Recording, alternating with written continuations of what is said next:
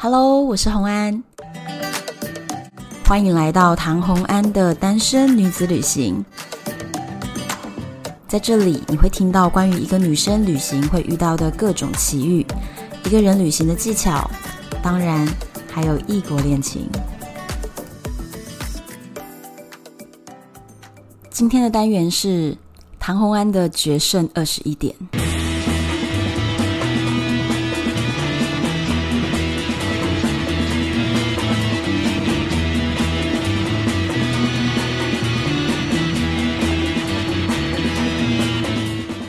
Winner, winner, chicken dinner。我们又回到赌场了，大家还记得上一次聊到哪里吗？聊到我们在赌场里面发现的一些发牌员、赌场的美食、赌场留下客人的各种招数，还有上赌桌你不能不懂的一些口号。那我现在这边还是跟大家提醒一下哦，这是我们赌场决胜二十一点故事里面的第四集了。所以呢，如果你今天是第一次听到这个节目，请你往回拉，找到我们赌场的第一集，从那边开始听，不然你会有点听不懂哦。那我们的故事就继续喽。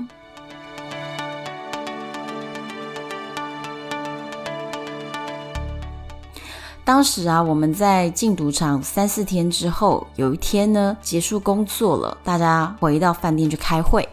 突然，其中一位成员他就直接说了：“哎，这赌场里算牌客怎么那么多啊？”我听到这句话吓一跳，哎，因为我不知道原来我们赌场里还有别的算牌客，我一直以为这个赌场里只有我们。我当下就发问：“哎，Kitty，你怎么知道有别的算牌客啊？”他就说：“这不是看就知道的事情吗？”啊！突然就显得我问这个问题呢，就暴露出自己是一个非常菜的菜鸟。那那时候我就问老师，也就是我的金主，怎么看别人算牌客啊？他就说：“你用心就看得出来，这还要问吗？”哎，每个人都不给我答案呢。接着呢，我就有下一个问题产生了：如果我们都可以轻易的看得出来，赌场里还有其他的算牌客，那赌场为什么不知道？赌场不是有保安吗？不是有经理吗？他们怎么会不知道赌场里面还有算牌课呢？老师当时给我的答案是呢，韩国的赌场都是国营企业。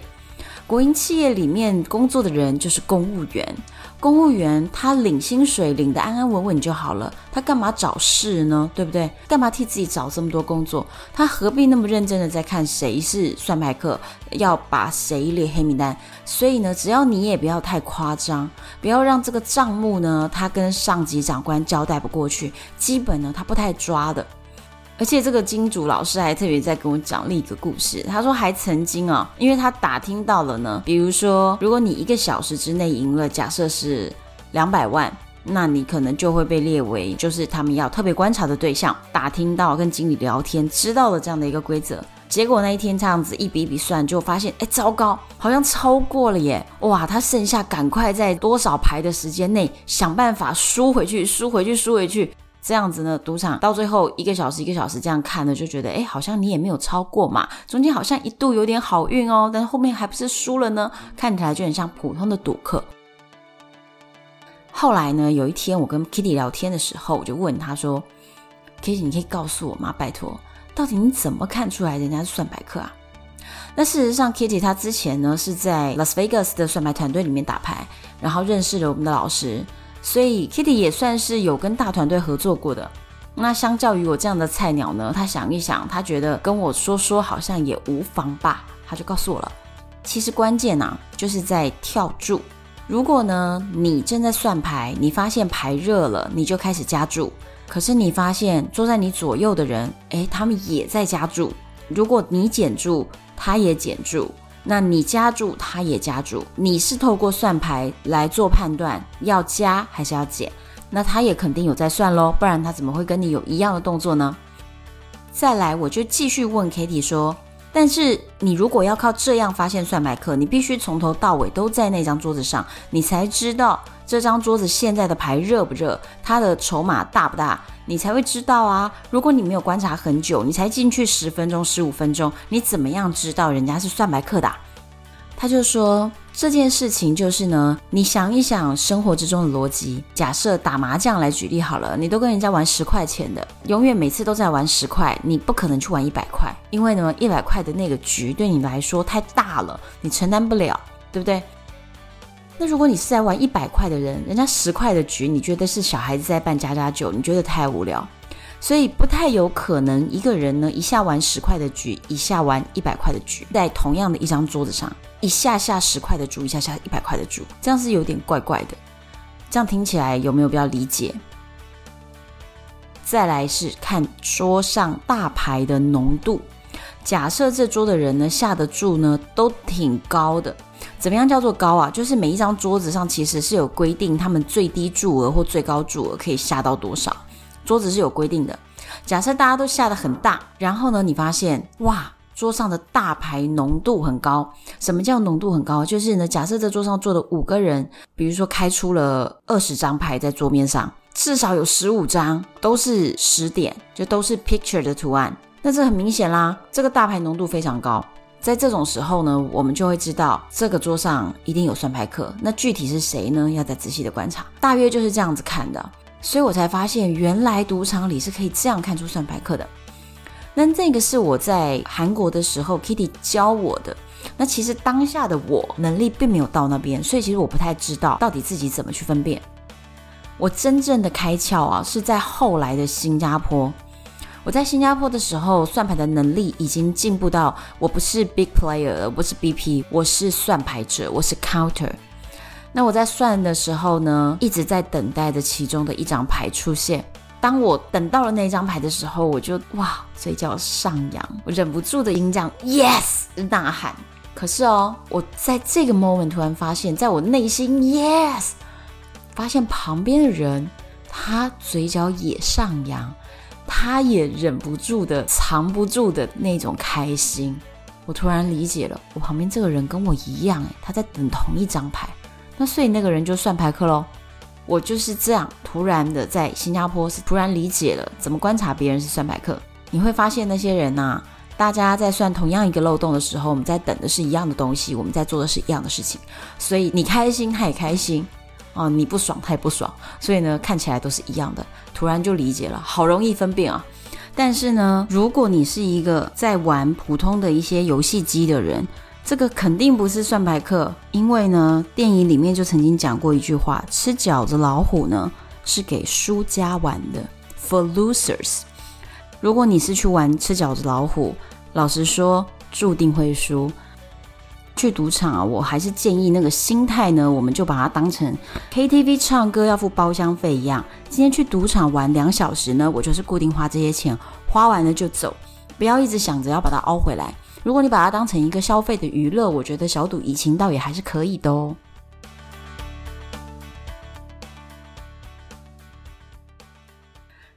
再来呢，就跟大家聊一下职业算牌客，他们过的是什么样的生活。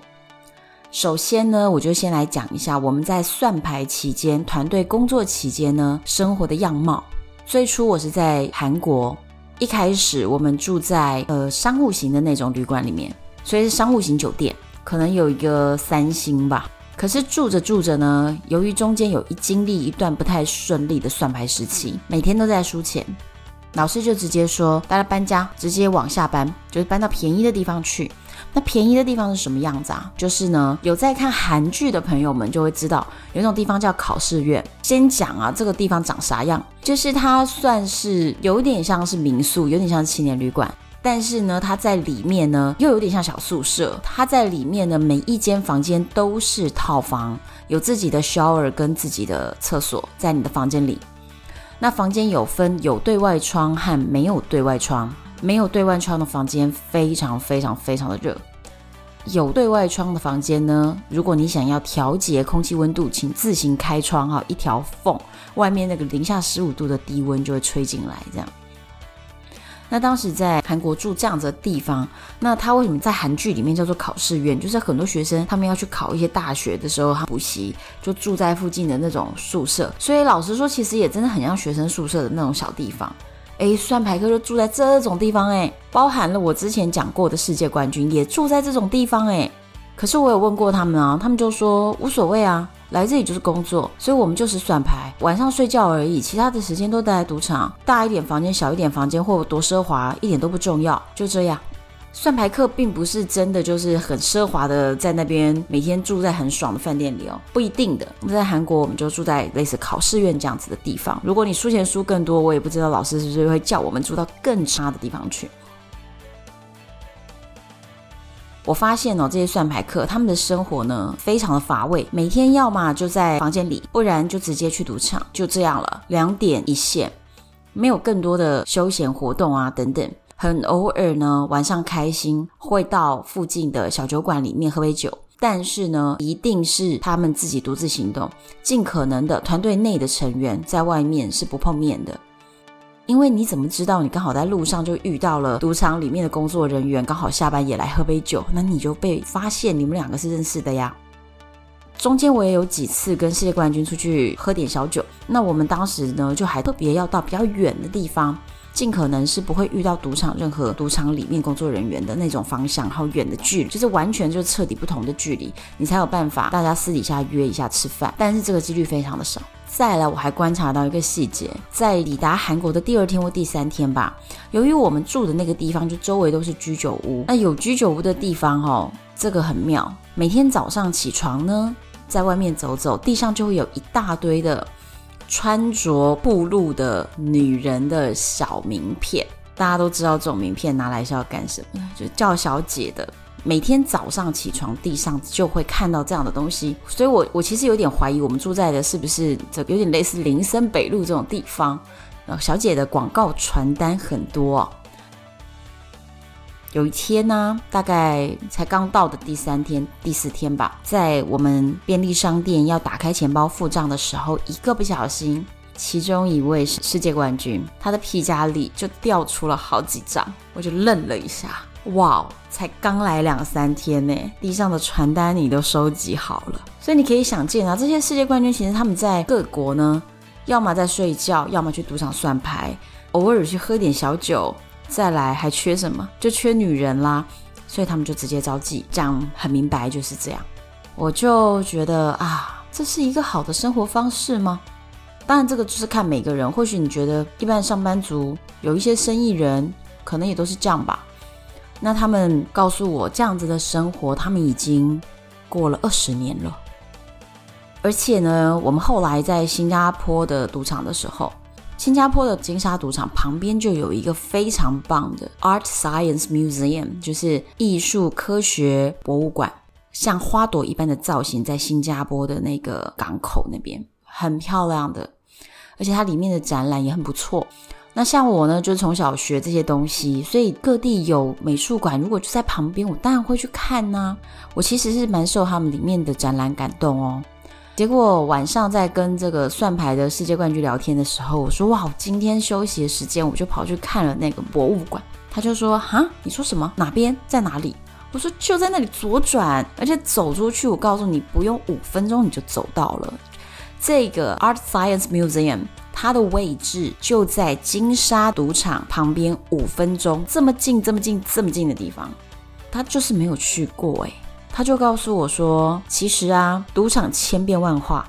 当今天赌场有任何一个游戏是有漏洞，是可以赚钱的，你要把握你的每分每秒去赚钱，因为你不知道会不会下一个小时赌场发现了，哇，这个游戏输好多钱，直接把这个漏洞给关了，把这个游戏的桌子给封了，都是即刻可能会发生的事情。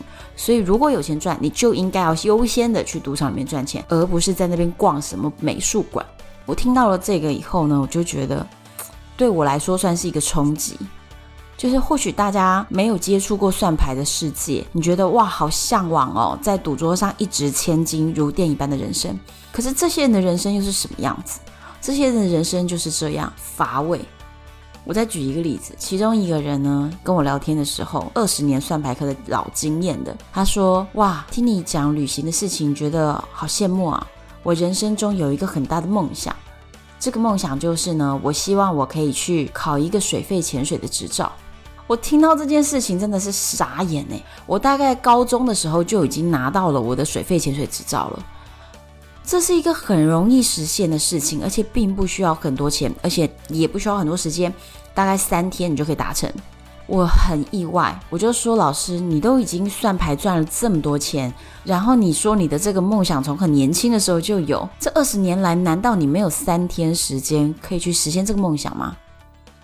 他就说一样的理由哦，如果今天赌场是有钱能赚的，我什么道理现在跑去学这个呢？所以他的所有人生中小小小小的梦想与目标，所有想做的事情，一切一切都被搁置了。就因为赌场现在有漏洞，有钱赚，你就应该待在赌场。在我的价值观里面，我认为哦，你这样子的人生呢，真的就是一句话：穷的只剩下钱。这不就是像我最初第一集里面我讲的，你的人生变成了你有钱，但你完全没有生命经验，你没有特别的经历，你的人生没有什么好说的，你没有 life story。这有什么意义呀？你活着的意义到底是什么啊？这就是我所观察到的职业算牌客他们过的生活。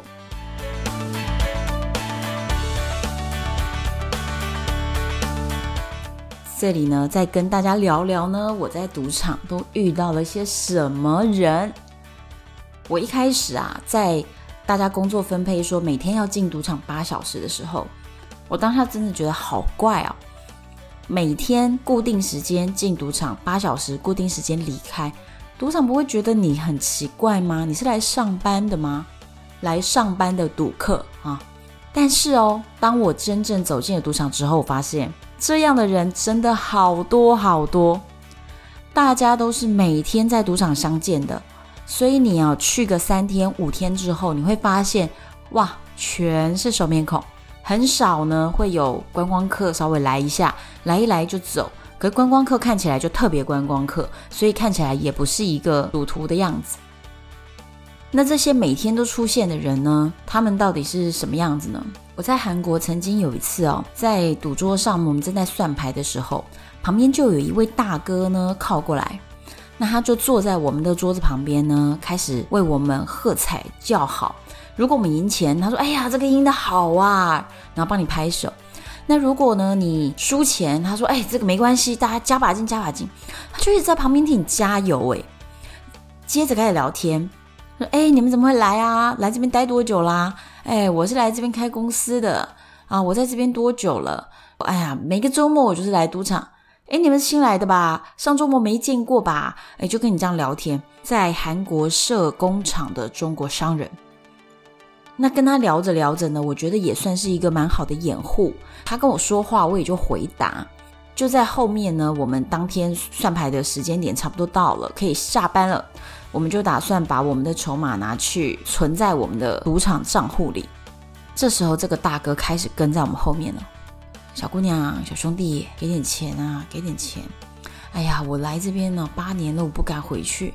啊，我这样输很多，你看我输到都没钱了。我每个周末都想来翻本，我都翻不了。我看你们那赢挺多的，给我点钱吧，施舍一下吧。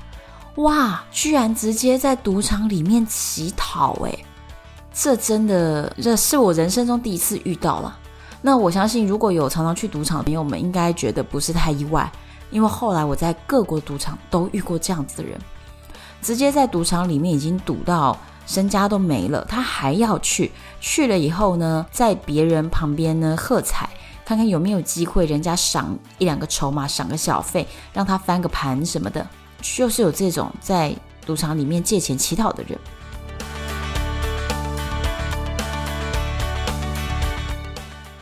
澳门的赌场里面呢，又有另外一种很有趣的状态，就是澳门赌场里面有一种生物，就叫做大妈。这些大妈呢，就像是我们以前所说，炒股票有一堆菜篮族，把这个每天晚上的加菜钱拿来炒股。澳门的赌场里面就有一群澳门大妈，也是菜篮族，每天呢去买菜的时候，回来的时候呢，经过赌场进去绕一绕，吹个冷气。那他们换的筹码呢，都小小的，小到啊没有办法上桌，因为每一张赌桌它都有规定基本的下注额。因为它是派一个真人在这边帮你发牌，所以它有基本的成本在那边嘛。所以便宜的游戏就是机器上面玩，但如果你想要在赌桌上面玩的话呢，你基本比如说一注至少比如说两千块台币，五千块台币。我说的这个都很低哦，也有那种一注要呃三千台币以上，或者是几万台币以上的，看桌子的大小。这就是我们所说桌子大小，就是它规定的最基础下注额要多少。那如果买菜钱只有一两百的话，那当然都不够啊。所以这些人怎么做呢？他们就真的拎着菜篮哦，不是开玩笑，不是形容词，他真的拎着菜篮，他就在旁边看哪个赌客啊，桌子前面筹码特别多，感觉他手气特别旺，在旁边观望观望。如果觉得哇，这个人果然现在气特别特别旺，就会说：哎，我这个小筹码跟你一起压行不行啊？就是人家比如说压了一万，那他可能只有五百嘛，他就把五百叠在这个一万上面。就是不是放他的旁边，放旁边就等于是额外的一注，那这样子你的注额太低了，那荷官不给你下，那他就直接压在他的上面。那如果赢了的话呢，对方就直接照比例把赢的部分给这个大妈。这样的菜篮族大妈蛮多的耶。我在去之前就有一位朋友，他告诉过我说，你在澳门会看到这种大妈菜篮族上赌场赚那一些买菜的零用钱的。我听起来觉得很荒唐，就在我真的到澳门的时候，就发现哇，真的有这种人，很有趣。后来呢，我有转战新加坡嘛，那我在新加坡的时候呢，又有另一种有趣的赌客喽。新加坡的赌客哦，看起来完全都是搞银行业的，而且他们特别认真，身上还挂着这个上班的工作证，怎么也不知道拿下来。这些人，嗯，纸笔一定不离手。那不管玩什么游戏呢，非常认真，在那边运算、做笔记那种感觉。戴个眼镜啊，他们的整体造型和气质，你就觉得他一定是公司里的员工，一定是一个比如说写城市的，或者是银行业的。其实整个新加坡银行业占最大宗，所以可能就是个银行里面的什么人，每天来赌场报道。新加坡金沙赌场其实很妙。他们当初想要建赌场的时候，在新加坡这个保守的社会里面，造成了一个很大的讨论。因为新加坡这个华人社会真的是比台湾保守了许多。新加坡的政府希望能够借由赌场呢，来振兴整个新加坡的经济，因为这样就会让所有亚洲喜欢赌的人全部都涌到新加坡去，包含很多很多的陆客。所以在金沙赌场营运的时候，他们就定了一条规定。外国人进入新加坡的赌场是免费入场的，但只要你是新加坡当地人，你拿着新加坡的身份证或者是护照入场的话呢，你就必须要先缴一百块的新币。一百块新币以当时的汇率来说，就台币两千三。我让你还没赢，你先输。那你这样子每天就从输的开始玩，所以呢，他们对外是宣称有这样子的一条规则，就有效的阻挡了很多新加坡人呢自己进入金沙赌场去玩。可是更好笑的是呢，新加坡人就很爱参加一种旅行团，就是跑去马来西亚的云顶赌场玩。那马来西亚人就很爱参加一个旅行团跑来新加坡的金沙赌场玩，因为这两个国家就在隔壁嘛。他们自己的国家玩的话，如果要花这个钱，那我还不如把这钱呢花到去隔壁的国家观光一下，无意中就促成了两国非常友好的赌客之间的观光。后来在赌场里面待了更久以后，我才发现了一件事情，就是呢，新加坡的赌场虽说让每一个当地人都必须要先付了门票费，你才能入场。但事实上，竟然有年票这种东西。年票这种东西就是类似，比如说你付了，比如说两万三，可能是十张票的钱，或者是十五张票的钱，类似这样，就是一个比较高额的钱，但你就可以全年无限次入场。你说这搞什么呀？真正爱赌的人不就觉得哇，好优惠吗？所以表面上来说呢，政府希望赌场振兴了经济，但不要让自己本国人民陷入赌瘾当中。上有政策，下有对策，所以赌场又开了有年票这样子的后门。很爱赌的人还是有办法的啦。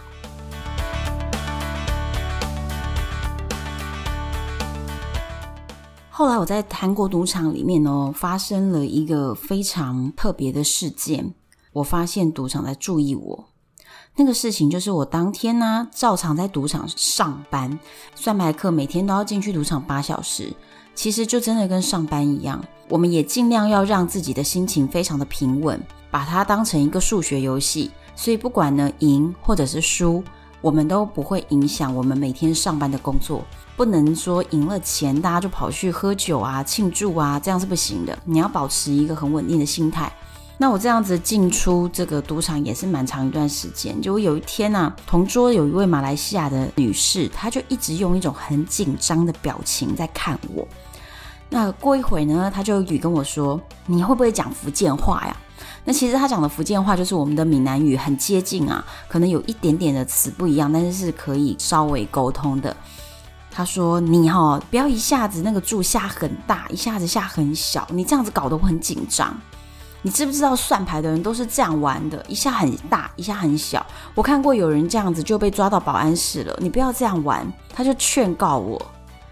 那谁知道我就是在算牌的吗？我当然就还是继续这样下呀。我说啊，不行吗？随便乱抬杠。后来呢，就发现赌桌四周呢，气氛变得非常的怪异。发牌员的后面就站了两位赌场经理哦，远远的就在盯着我。同桌的那个跟我合作的 counter 是那个美国人，他就朝我的后方看了一眼，这个眼神我看到了，所以我偷偷的想办法要瞄一下，发现哎，糟糕，我后面也站着赌场经理。那这个时候，我的 counter 就把筹码一收，他瞬间就走了。我当下知道哇，苗头不对。那接下来呢？刚刚跟我搭讪的这个马来西亚的赌客呢，他说：“你不要走哦。”他就叫我不准走。他说：“那个美国人看苗头不对，赶快走了。你如果现在跟着站起来，人家觉得你们是一伙的。你坐着，你坐着。”他就用闽南语叫我坐着。好吧，再撑一下。接着他说：“那你继续坐啊，我先走了。”马来西亚的这个女生也走掉了。我撑了十五分钟之后呢，三位赌场经理围绕着这一桌，然后看着我。那大家都走光了，剩下我，所以一定就是在关注着我。那我知道大事不妙，但我没办法。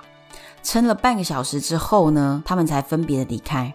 后来呢，我决定去餐厅吃饭嘛，然后我就跟我当时的伙伴杨丹开始讨论了。下午这样还能继续打吗？他说可以啊，继续打呀。那我就说你不担心吗？我现在只是打个基本策略，应该是不至于有问题。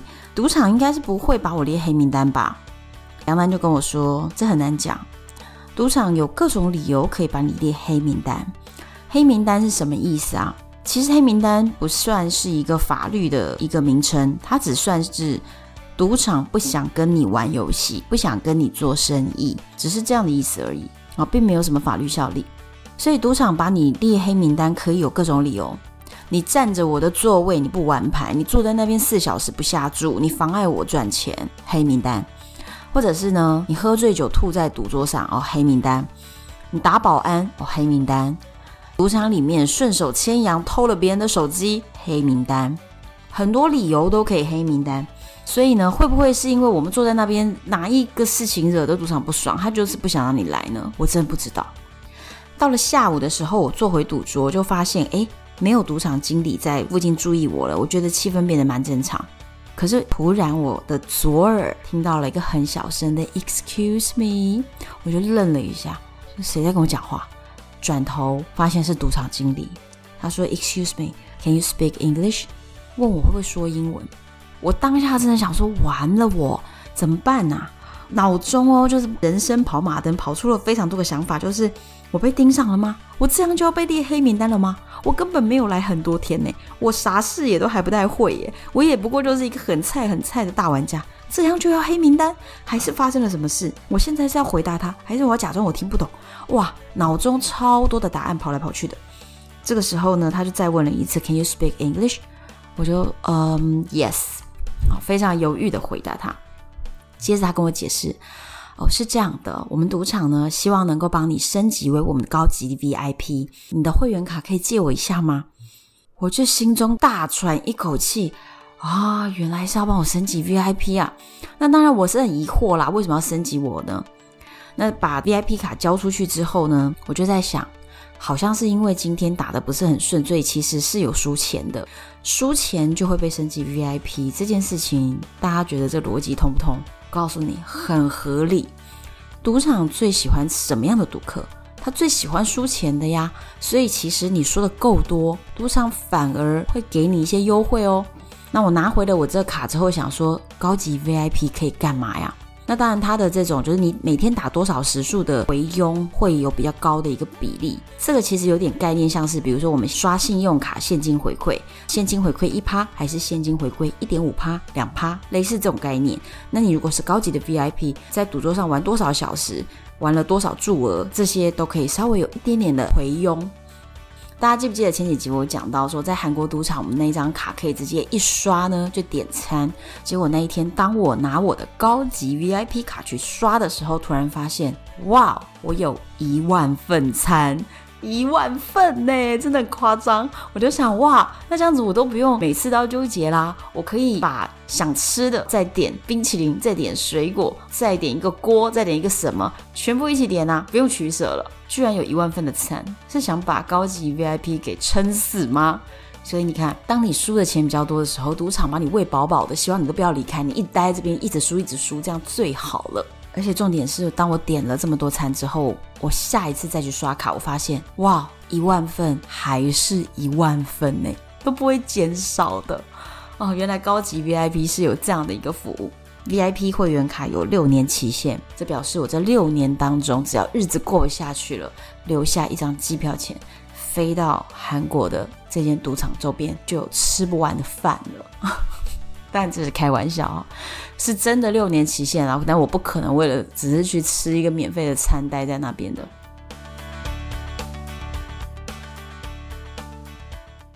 那事实上，就是那一天赌场的关注呢，是虚惊一场。其实赌场是把我列成了高级 VIP，并没有列我黑名单哦。但我没有想到，回到我们住宿的地方，晚上大家在开今天的工作会议的时候。风向就变了。明明我被升级高级 VIP 没事，可是呢，团队成员里面开始有人说话了：“你做了什么啊？赌场为什么要升你高级 VIP？你这样太高调了，你会害到我们，你知不知道？”就类似这样子的各种声音。反而他们因为这样的事情开始互相的攻击我。我那个时候是第一次体认到算牌啊、赌场啊这样的环境里面，所有的团队这些人都不是你真正的朋友。他们只是跟你利益相关而已，甚至大家即便在同一个团队当中，他也不能算是你的伙伴，因为大家都希望自己表现得更好，大家可以跟赢得比较多的 counter 搭档，他们甚至想要抢你的时段，最好你身体不舒服，你的时段我来上，那这一段如果赚钱了就是我赚，还要抢你的班，真的我不知道是不是因为是赌的关系，所以在赌场里面的人大家特别的唯利是图。所以我觉得很难在这里面交到真心的朋友。总之呢，我明明被升级了高级 VIP，所以对老师来说，退佣又增加了，这并不是一件坏事。可是却被其他人攻击。之后我们就决定，如果赌场这样注意我们的话，那我们转战澳门。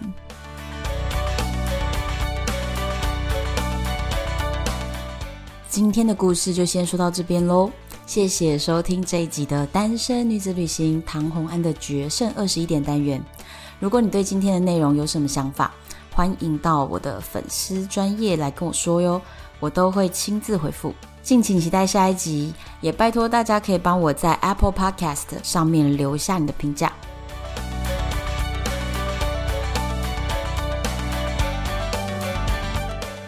我是红安，拜拜。